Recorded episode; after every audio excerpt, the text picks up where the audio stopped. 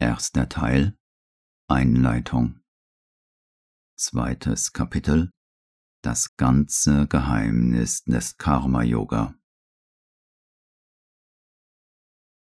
Worte. Sri Aurobindos. Ein integraler Yoga enthält in seinem totalen, endgültigen Ziel als lebenswichtiges unentbehrliches Element, die Umwandlung des ganzen Wesens in ein höheres spirituelles Bewusstsein und in ein umfassenderes göttliches Dasein. Unser Wollen und Wirken, unser Wissen und unser denkendes, emotionales und vitales Wesen, unser ganzes Selbst und unsere Natur sollen das Göttliche suchen, in den Unendlichen eingehen und sich mit dem Ewigen vereinen. Jedoch ist die gegenwärtige Natur des Menschen begrenzt, in sich zerteilt und unausgeglichen. Für ihn ist es am leichtesten, wenn er sich auf die stärkste Seite seines Wesens konzentriert und bei seinem Vorwärtsgehen klar jene Tendenz einhält, die seiner Natur entspricht. Nur seltene Persönlichkeiten haben die Kraft, sich mit einem großen Sprung unmittelbar in das Meer der göttlichen Unendlichkeit zu stürzen. Darum müssen manche als ihren Ausgangspunkt eine Konzentration im Denken, eine Kontemplation oder die Sammlung des Mentals auf einen einzigen Punkt wählen, um die ewige Wirklichkeit des Selbstes in sich zu finden. Andere können sich leichter in ihr Herz zurückziehen, um dort dem Göttlichen, dem Ewigen zu begegnen. Wieder andere sind vorwiegend dynamisch und aktiv. Für diese ist es am besten, sie nehmen ihren Willen zum Mittelpunkt und weitern ihr Wesen durch ihr Wirken aus. Sie können durch ihr Wirken eine gewisse erste Verwirklichung des spirituellen Seinszustandes erlangen, wenn sie durch die Unterwerfung ihres Willens eins werden mit dem Selbst und Ursprung von allem und ganz in seine Unendlichkeit eingehen. Wenn sie sich bei ihrem Wirken durch das verborgene höchste Wesen in ihrem Innern lenken lassen. Wenn sie sich völlig dem Herrn der kosmischen Aktion als dem Meister und Beweger all ihrer Energien des Denkens, Fühlens und Handelns überantworten. Und wenn sie durch diese Ausweitung ihres Wesens egofrei und universal werden.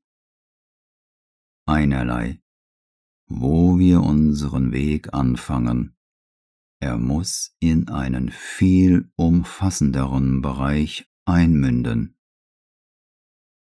Er muss am Ende durch die Totalität eines integrierten Wissens, Empfindens und Wollens hindurch zu einem dynamischen Handeln weiterführen, zur Vollkommenheit des Wesens und in der gesamten Natur.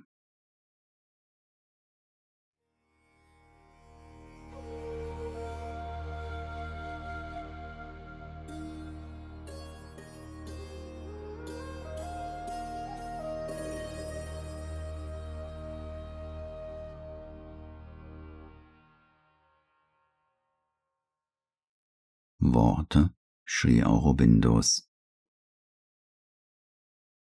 Die fortschreitende Überantwortung unseres unwissenden persönlichen Willens und seine Verschmelzung mit einem größeren, göttlichen oder auf den höchsten Gipfeln größten erhabenen Willen ist das ganze Geheimnis des Karma-Yoga.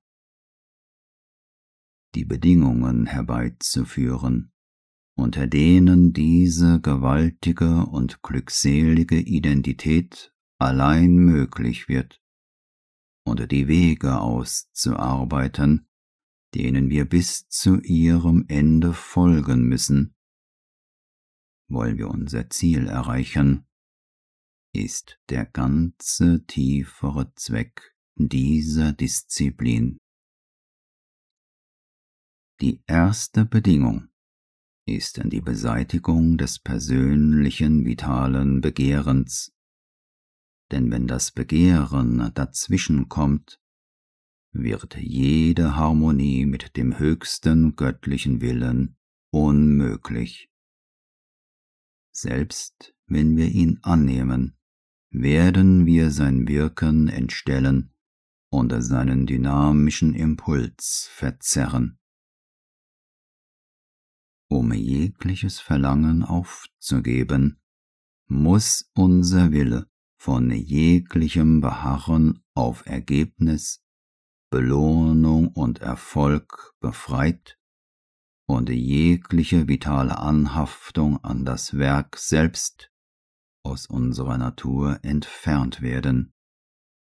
Denn Anhaftung macht das Werk zu unserem eigenen und nicht mehr zu dem der Gottheit.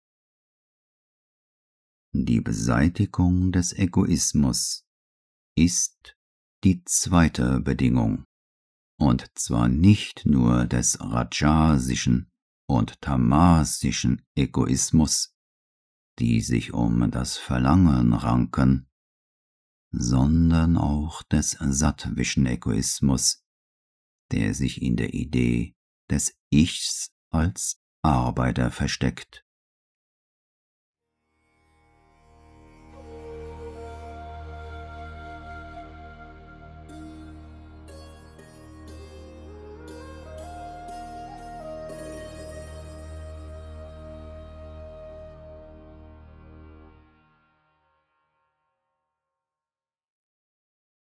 Worte Sri Aurobindos.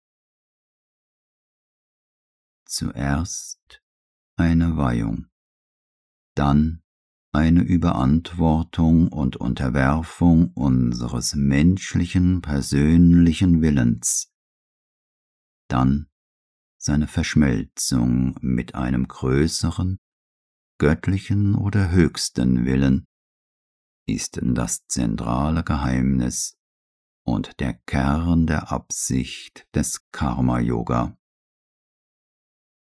Aber dies kann nicht vollständig durch unser mentales Bewusstsein in seinen kleinen menschlichen Grenzen geschehen. Unser Yoga muss uns helfen, dieses zu verlassen und in ein größeres Bewusstsein einzutreten das von einem wahrhaftigeren Strahlen des Wissens erleuchtet wird, das mit einer mächtigeren, unbestechlichen Kraft ausgestattet ist und das offen ist für jene größere Wonne, in der unsere kleinlichen menschlichen Schmerzen und Freuden für immer untergehen. Doch selbst das, was innerhalb der Grenzen unseres menschlichen Bewusstseins getan werden kann, bringt eine große Befreiung.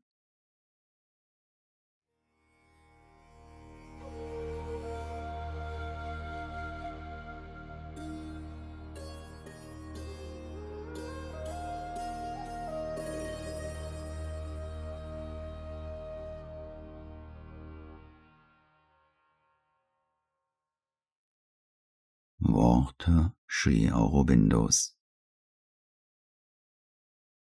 Der Pfad der Werke will, dass jede menschliche Betätigung dem höchsten Willen geweiht wird.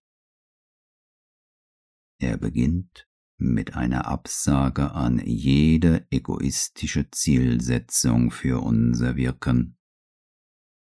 Kein Werk soll aus einem egoistischen Interesse oder um eines weltlichen Resultats willen unternommen werden.